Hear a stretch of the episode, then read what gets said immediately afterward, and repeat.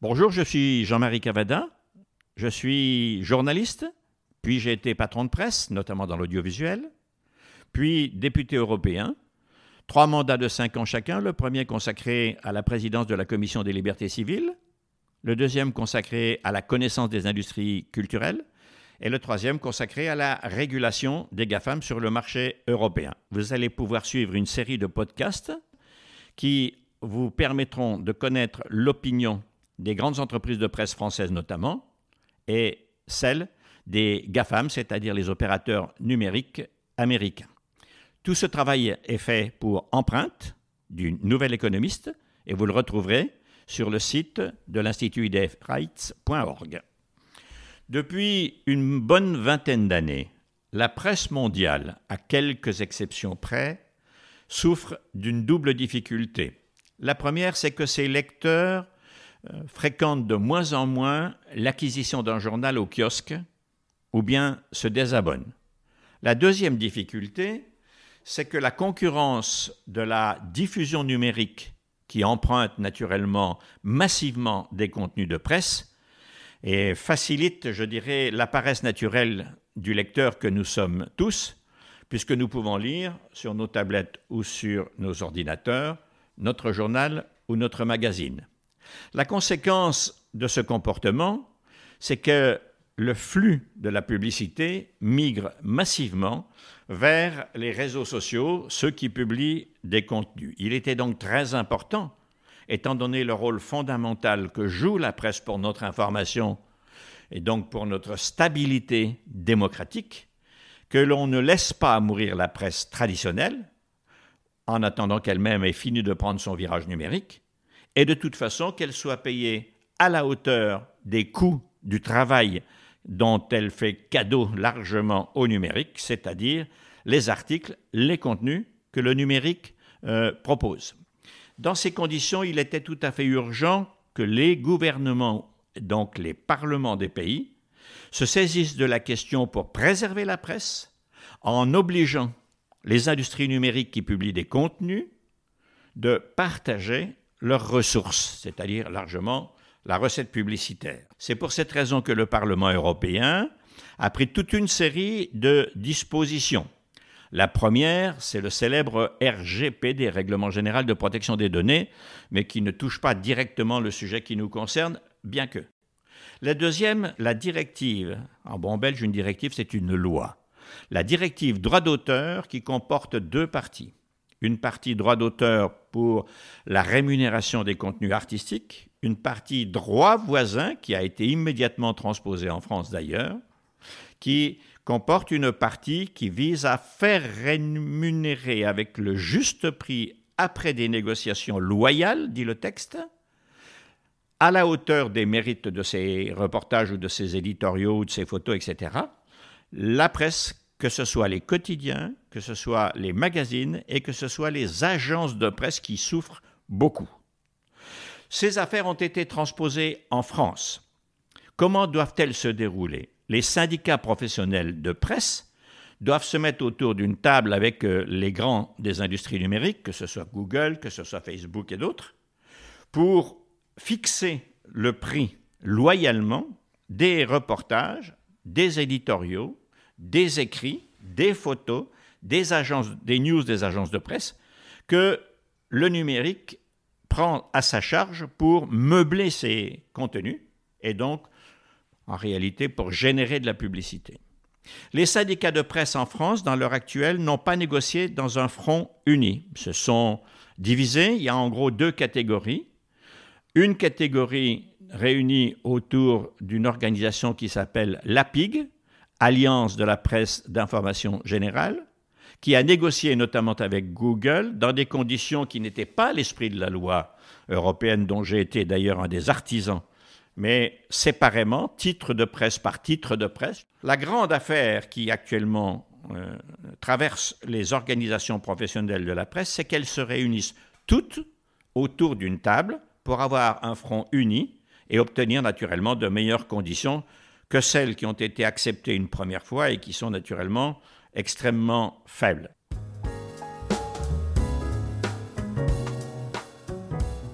Le premier invité de cette série de podcasts qui compose la série Empreinte, réalisée pour le Nouvel Économiste et pour l'Institut des droits fondamentaux appliqués au numérique, est M. Alain Auger. M. Auger est le président d'un syndicat très puissant et important en nombre qui s'appelle le syndicat des éditeurs de la presse magazine, SEPM.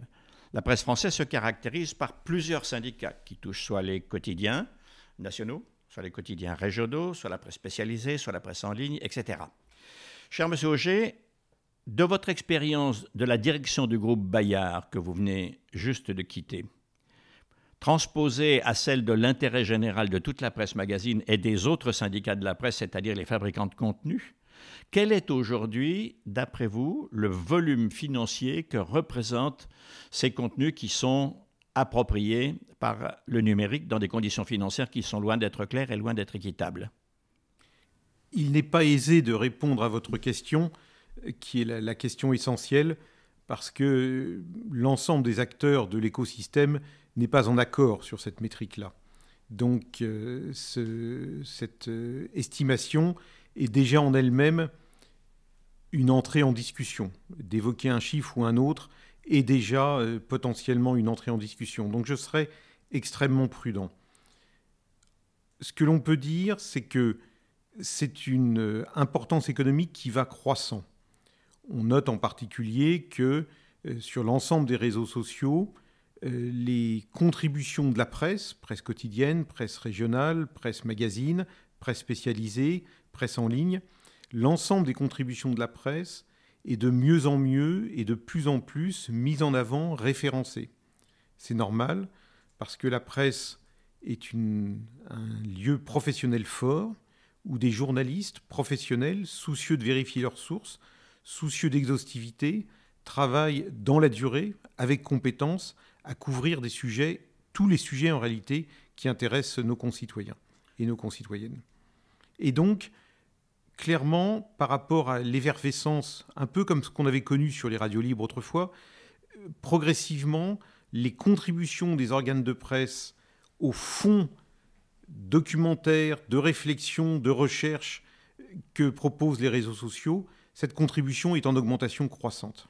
On cite le cabinet KPMG, si ma mémoire est bonne, un chiffre qui est supérieur à 200 millions d'euros annuels, 240-250, certains vont même beaucoup plus loin, représentant l'activité, c'est-à-dire la production des contenus de l'ensemble de la presse et qui partent sur les réseaux. Ça vous semble euh, raisonnable? Ça vous semble beaucoup? Ça vous semble insuffisant? C'est une entrée en discussion. À aujourd'hui, avec la permanence d'un modèle papier qui est encore très résilient, particulièrement pour la presse magazine. Mais le coût de production des contenus de qualité de l'ensemble de nos adhérents est beaucoup plus élevé. Et si donc demain, le modèle papier, qui est actuellement encore très majoritaire, devient seulement une des composantes, la part à facturer, à faire prendre en charge par les GAFA va aller en augmentant. Nous sommes au fond dans la presse dans le même mouvement de transition que ce qu'a connu la musique il y a 5-10 ans, où la part du digital vient forcément croissante.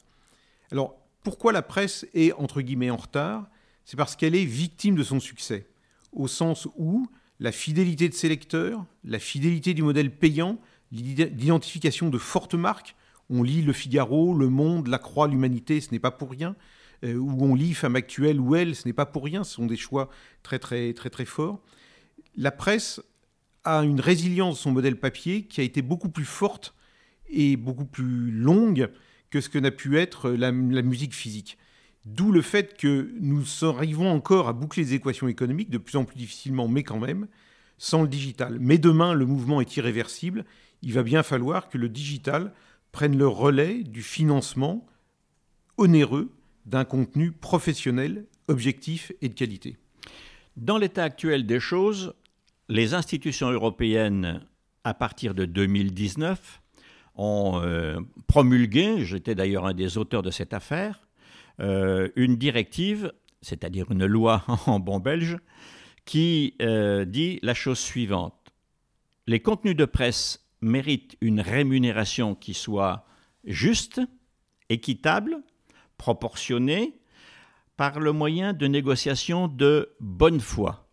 Où en est-on dans ce domaine et quels sont actuellement les espoirs de négociation, sachant que les syndicats de presse professionnelle se sont présentés devant telle ou telle industrie numérique en étant désunis?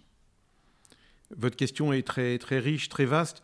Permettez-moi d'abord quand même de, saluer le, travail des pionniers dont vous fûtes, pionniers parmi les pionniers, qui ont permis d'arriver à ce travail. C'est quand même un travail qui a duré plus d'une décennie pour arriver à faire reconnaître à une mentalité très anglo-saxonne marquée par le saut du copyright le fait qu'il y avait quand même une vraie contribution intellectuelle, morale, qui devait se traduire par un bénéfice économique, même si un rapport de force juridique ne permettait pas ab initio de le créer. Et ceci d'autant plus que dans les industries numériques qui diffusent de l'information, il n'y a aucun journaliste. Par conséquent, il y avait pour nous qui avons construit cette loi euh, l'idée qu'ils ne pouvaient pas vivre, ou en tout cas proposer ces produits, ces services à leurs utilisateurs, sans des fournisseurs, qu'est la presse. Et ça, c'est une notion absolument essentielle et qui au fond une notion d'écosystème. La, critique que l'on peut porter à ces aventures euh, humaines et économiques formidables que sont euh, Google, Amazon, Facebook et les autres, c'est qu'ils doivent prendre conscience, mais ils sont encore très jeunes dans leur histoire, ils doivent prendre conscience de l'interdépendance. Un écosystème, c'est un système d'interdépendance, de parasitisme et de coparasitisme, on dit dans le domaine biologique, et on ne vit pas sans ces parasites, et c'est ces parasites qui vous font vivre. Et donc aujourd'hui, euh, les réseaux sociaux doivent prendre garde à ne pas épuiser l'écosystème qui a fait leur richesse et leurs ressources. Ça, c'est très très important.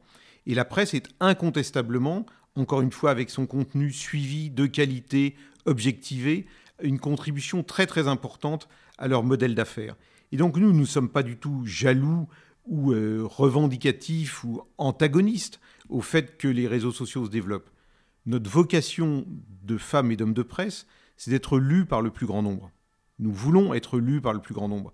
Donc les réseaux sociaux, s'ils nous permettent de nous affranchir en partie du coût du papier et de porter plus loin la culture, la connaissance, le débat, les passions, euh, les rencontres entre les concitoyennes et les concitoyens euh, d'Europe, c'est tout à fait intéressant et tout à fait bien. Mais encore une fois, les GAFA doivent comprendre qu'ils ont maintenant une responsabilité, on dirait un devoir d'État, dans jargon Bayard, une responsabilité qui les dépasse eux-mêmes.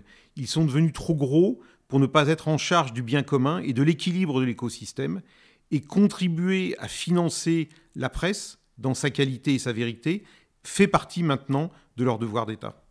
Encore une question qui touche aux instruments juridiques que les institutions européennes ont mis entre vos mains euh, au printemps 2019 et qui a été d'ailleurs transposé dans la loi française euh, à l'automne 2019, c'est-à-dire presque aussitôt. Euh, ce texte dit, parle de rémunération juste et équitable, nous, nous en avons parlé, mais dit aussi qu'il recommande la création d'un organisme de gestion collective, un peu d'ailleurs à l'image des industries musicales par rapport au GAFA, par rapport à Spotify et les autres. quelle est votre idée sur ce sujet? Question essentielle. Permettez-moi juste quand même d'insister et de saluer le travail fait par le, gouvernement et les deux assemblées, parce que le Sénat comme l'Assemblée nationale se sont saisis de la question, avec euh, des députés ou des sénateurs, sénatrices très très engagés sur cette question-là, et euh, stimulés par l'exemple que vous avez donné. Et la France a fait vraiment diligence dans la transposition de cette directive. Et ça nous permet d'être les premiers euh, en Europe à se confronter à la question sachant que c'est en même temps un gros avantage, mais en même temps une difficulté, parce qu'évidemment, ce qui va être posé dans la discussion entre les GAFA et l'industrie française fera jurisprudence au niveau de l'ensemble de l'Europe. Et donc on comprend bien euh, que les GAFA soient prudents avant d'engager euh, de, l'argent. Donc ça, c'est le premier point. Le deuxième point, vous avez raison absolument d'insister sur le, caractère de gestion collective. Nous, à SEPM, on, est des gens un peu besogneux, un peu, on n'est pas la grande presse au sens où on ne fait pas le grand débat politique. Nous, on est dans la société, dans le réel, dans la vie des gens. Qui, à mon avis, autant d'importance pour faire changer les sociétés que les grands débats politiques. D'autant plus que chez les Bosoniaux, il y a des magazines d'information générale. Je Absolument. Pense au Point, je pense à l'Obs, je pense à tous ces. Euh, à Charlie Hebdo, à, l'heure actuelle, euh, mon syndicat s'honore absolument de couvrir les 360 degrés de la richesse et de l'antagonisme de la mm. presse française. Donc ça, c'est très bien. Non, cette question de la gestion collective est importante parce que quand on fait les comptes, encore une fois, on se dit qu'il va y avoir des milliers d'ayants droit parce que la définition de la directive est très large. Et il y a Google, certes, il y a Amazon, certes, il y a Microsoft, certes, mais il y a beaucoup d'acteurs privés, publics, semi-publics, B2B, B2C, français et internationaux, parce que j'y insiste, les contenus français de qualité sont de plus en plus repris dans des publications professionnelles ou péri-professionnelles à l'étranger. Nous sommes donc face à beaucoup d'émetteurs titulaires de droits voisins d'une part, et face à beaucoup de gens qui utilisent nos contenus, donc redevables de ce droit voisin. Et si on fait une matrice simple de dire 300 euh, redevables de droit voisin par 3000 euh, éditeurs, euh, on est déjà quasiment à un million de contrats signés. On voit bien qu'on ne va pas signer un million de contrats. Et c'est l'intérêt de la gestion collective, telle qu'elle est organisée par la loi française, de permettre des délégations de mandats des titulaires de droit voisin à un organisme compétent et dévoué qui peut conduire les négociations sous le contrôle des, conseils d'administration représentant les titulaires de droit et collecter l'argent et le répartir. Et donc c'est vrai que nous, le SEPM, nous sommes très partisans de cette gestion collective et c'est l'initiative que nous avons prise euh, en nouant un accord avec la SACEM, en engageant des fonds du SEPM qui ne sont pourtant pas importants pour assurer le fonctionnement de la première année. Nous voulons aller vers la gestion collective. Et pour être très clair, la SACEM, qui a une très grande expérience de la gestion collective de la musique, il y a d'autres sociétés d'ailleurs, la SACD, le SCAM, etc., pour les auteurs, euh, est un organisme chargé de négocier et de collecter. Est-ce que c'est ce modèle strictement que vous voulez appliquer? Absolument. Absolument. Euh, la SACEM euh, opère des OGC dont elle est la, cheville ouvrière. Organisme de gestion collective. Organisme de gestion collective dont elle est la cheville ouvrière. Et elle est connue et reconnue dans le monde entier. Et elle a elle représente à la fois les grandes majors de la musique et le petit artisan du coin qui aura fait une chanson qui a un petit succès d'estime. Et veille à une bonne redistribution de ce qu'elle a collecté pour tout le monde à différents degrés, comme vous venez de le dire. Après avoir été féroce, voire très efficace, dans le repérage des droits et dans faire valoir les droits de ses représentants. Je crois que les alliés, c'est que chacun soit d'abord lui-même, afin que la négociation soit loyale, comme l'a dit d'ailleurs déjà l'autorité française de la concurrence. Absolument. Alors, il y a quelque chose de très intéressant, c'est que pour négocier, il faut être groupé. En France, vous ne l'êtes pas, pas encore en tout cas, et j'étais très frappé, moi, par l'exemple australien. Quand le gouvernement australien a voulu protéger la presse qui souffrait exactement comme nous, puisqu'il y a des centaines de titres qui ont disparu de presse locale, de presse régionale, et même quelques-uns de presse nationale, il y a des stations de radio qui ont fermé, il y a des centaines de journalistes qui ont été, et, de secrétariats de presse et autres personnels qui ont été mises, euh, ou de l'imprimerie qui ont été mises euh, à la rue, si je puis dire. Le gouvernement a voulu faire une loi qui est passé devant son Parlement, qui était euh, euh, tout à fait d'accord pour voter cette affaire. Et on a vu, on a vu euh, du côté des GAFA, Google s'avancer pour négocier séparément et obtenir un accord, non pas de l'ensemble de la presse australienne, mais du groupe Murdoch. Il faut dire que le groupe Murdoch, à lui seul, c'est un gros morceau, puisque non seulement il est en Australie, il est en Grande-Bretagne, il est aux États-Unis, il est en Asie, il a de la presse, il a de la radio et de la télévision. Mais tout de même, le front n'était pas uni, et le gouvernement australien s'en est plein. Avez-vous un commentaire à faire si je projette ça sur la situation française? Écoutez, je pense qu'il faut être réaliste et se dire, comme euh, le proverbe chinois, que la route des mille commence par un premier pas. Donc, il me semble que nos confrères de la presse nationale ont signé un accord cadre et même quelques accords particuliers avec Google pour obtenir des droits voisins, valeur commençant dès la promulgation de la loi octobre 19. Un, nous n'avons pas de, commentaires particuliers à faire. La liberté du commerce euh, et d'entreprendre en France est totale, et donc euh, chacun gère comme il l'entend. Deux, il est intéressant de constater au fond que ces accords, qui pour nous ne sont pas suffisants dans leur étendue et dans leur quantum, dans, dans les montants versés, ont quand même le grand mérite que c'est la première fois que Google déjuré, par écrit, reconnaît l'existence du droit voisin. Un peu comme pour les impôts des multinationales, le pied est dans la porte. Absolument. Ou comme l'amendement MacMahon qui, presque incidemment, euh, a créé la République. Donc là, on, est, euh, dans une, on était dans une première phase. Ce qui est sûr, c'est que cette, les choses évoluent et que Google lui-même aujourd'hui reconnaît que le premier périmètre qu'il avait fixé, c'est un petit peu technique, mais il, avait, il a négocié avec des titres dits d'information politique et générale, on comprend bien ce que ça veut dire, c'est une catégorie réglementée de titres qui contribuent très spécifiquement à l'information politique et générale. Il y a les grands quotidiens, Le Figaro, Le Monde, les grands, euh, les grands magazines, l'Obs, Le Point, etc., l'Express. On comprend bien qu'on ait commencé par là, mais aujourd'hui, la discussion est, a franchi une deuxième étape. On est maintenant clairement en train de discuter pour l'ensemble de la presse. Et donc, au fond, des accords particuliers faits par une première catégorie d'éclaireurs ne mettent pas obstacle à une négociation d'ensemble et de gestion collective. Je considère que ça va être une première étape qui va aller vers une deuxième étape. Vous savez, la gestion collective, c'est comme la publicité McDonald's, on y vient comme on est. Et encore aujourd'hui, quand on regarde la musique, nos amis de la SACEM nous disent bien, mais tel ou tel éditeur ou tel ou tel compositeur est susceptible de se réserver les droits par rapport à telle diffusion ou tel territoire. Et donc la gestion collective, ce n'est pas le Gosplan, ce n'est pas le modèle soviétique, c'est un outil efficace, adaptable, sur mesure en fonction des situations de chacun. Et qui sera basé d'ailleurs sur la liberté d'adhésion ou non de tel ou de tel titre. Je Absolument. L'adhésion se faisant titre à titre. Donc nous, euh, nous avons les échappés euh, l'échappée du matin, si je puis dire, euh, si pour reprendre une actualité Tour de France, mais nous représentons, nous, le gros du peloton, et la gestion collective va être gérée par... la gestion collective a vocation à gérer le gros du peloton. Alors, dans l'état actuel des rapports, qui semblent pouvoir s'améliorer, si je vous entends bien, euh, quelle est pour vous euh, la prochaine étape en termes de rapport de force, même s'il ne s'agit pas de se battre au couteau, et encore, euh, du côté de la presse? Est-ce que vous appelez, pour parler clairement, à une union de l'ensemble de la presse?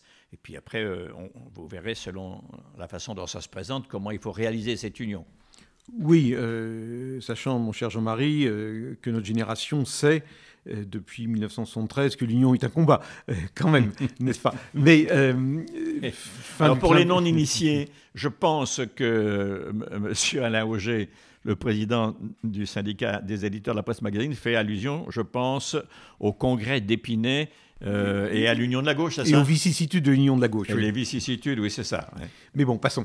et, nous nous souhaitons un meilleur sort que les composantes de la défunte union, bien sûr, et plus de, plus de durabilité. Non, euh, on, revient sur cette, euh, cette idée fondamentale, c'est que l'OGC, par la diversité de ses apports et sa liberté, n'est pas dans une situation 0-1. C'est-à-dire, on pourra très bien traiter euh, tel ou tel titre de presse magazine qui appartient à un groupe de presse quotidienne. Inversement, euh, le groupe Bayard réservera peut-être son quotidien à un accord particulier, mais le reste ses magazines ira à l'OGC. Ce qui est important, c'est de faire masse aujourd'hui, masse en termes de périmètre de titulaire de droit, et puis aussi de faire masse par rapport à l'ensemble des acteurs du digital. Parce qu'on est très focalisé, à tout seigneur, tout honneur, sur Google, mais l'enjeu, il dépasse loin de là Google parce que les modèles d'affaires digitaux vont se diversifier et s'enrichir. Donc il faut absolument que l'OGC soit capable de traiter un petit crawler de quartier établi en Andorre euh, tout autant que Google. Et ce point de vue-là, je suis très confiant sur le fait que même les groupes qui, ou les titres qui auront des accords particuliers avec Google du fait de leur taille et de leur historicité, auront intérêt à rejoindre la gestion collective pour couvrir l'ensemble du domaine. Puisqu'il peut y avoir un accord plancher, si je puis dire, Absolument. qui serait surmonté par des accords particuliers au cas où les entreprises en question jugeraient que cet accord particulier est plus favorable. Absolument.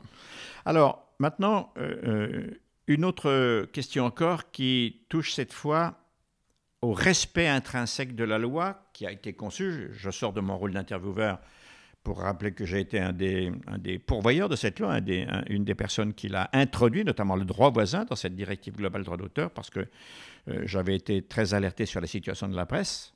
Euh, est-ce que euh, vous pensez que le moment est venu pour que le fruit mûr tombe de l'arbre? Je veux dire par là que les industries numériques reconnaissent clairement que ce que la loi européenne, et donc la loi française, dit, c'est-à-dire le respect global du droit voisin, ils vont l'appliquer. Est-ce que le moment commence à être mûr pour eux d'après les contacts que vous pouvez avoir? Bah, Déjà, une observation de, simple euh, personne intéressée à l'actualité mondiale montre que le contexte américain a changé. Hein. donc votre question s'inscrit déjà dans ce contexte-là. Deuxième élément de, rappel fort utile, c'est que dans la culture business américaine, le seul juge qui fasse vraiment peur, c'est le juge de la concurrence. Hein, on se souvient, depuis la Standard Oil 1903, je crois, et son éclatement, euh, sa capacité, euh, la capacité des, des autorités anticoncurrentielles américaines, du juge anticoncurrentiel américain à briser les monopoles, est très forte. Et donc aujourd'hui. Aux États-Unis, il y a eu le pétrole, il y a eu l'acier, il y a eu ATT, AT&T mm, euh, plus récemment. Et on comprend en effet que la nouvelle administration américaine est tout à fait décidée à s'occuper non pas des contenus comme nous Européens, mais des règles du marché à, travers la concurrence. Et c'est vrai aujourd'hui, par exemple, une récente décision de l'autorité de la concurrence a condamné Google à une amende de 120 millions pour abus de position dominante dans le domaine de la publicité. L'autorité française. L'autorité française de la concurrence.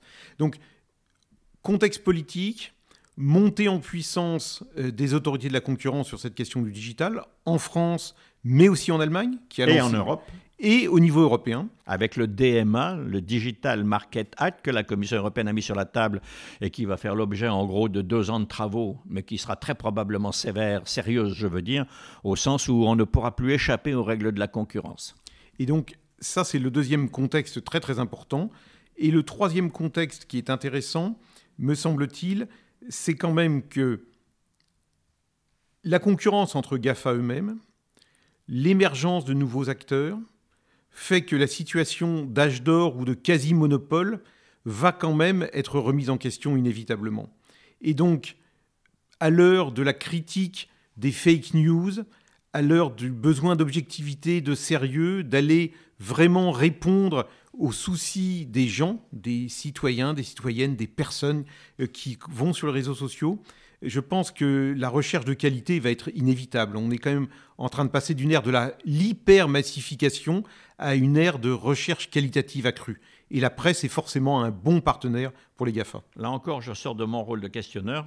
C'est tout à fait vrai euh, que l'on remarque que le devoir de lutte contre la haine en ligne prend une importance euh, vraiment très, très, très, très fondamentale dans les pays européens, mais aussi aux États-Unis, après ce qu'on peut appeler la tentative de coup d'État, en tout cas la violence du 6 janvier, c'est-à-dire l'agression des, euh, des représentants euh, populaires que sont la Chambre des représentants et les sénateurs au Capitole. Une autre on, aurait, on aurait aimé que cela fût un 6 février, ça nous aurait facilité la, mémorisation. 6 février 34, 6 février 21, bon c'est 6 janvier, c'est pas pouvez pas tout avoir, cher ami. Absolument. Vous ne pouvez pas tout avoir. Encore quelque chose qui me, euh, qui me frappe beaucoup. Dans ce que vous venez de développer, il y a une preuve sur euh, l'idée que la concurrence peut peut-être aussi faciliter ce que nous partageons en commun, c'est-à-dire la rétribution équitable des contenus. C'est l'exemple australien là encore. Quand Google et Facebook ont menacé de fermer leurs services, et d'ailleurs Facebook l'a fait, parce que euh, Facebook refusait de négocier avec la presse et d'obéir à la loi gouvernementale, on a vu Microsoft dire mais nous, nous sommes d'accord pour respecter la loi australienne.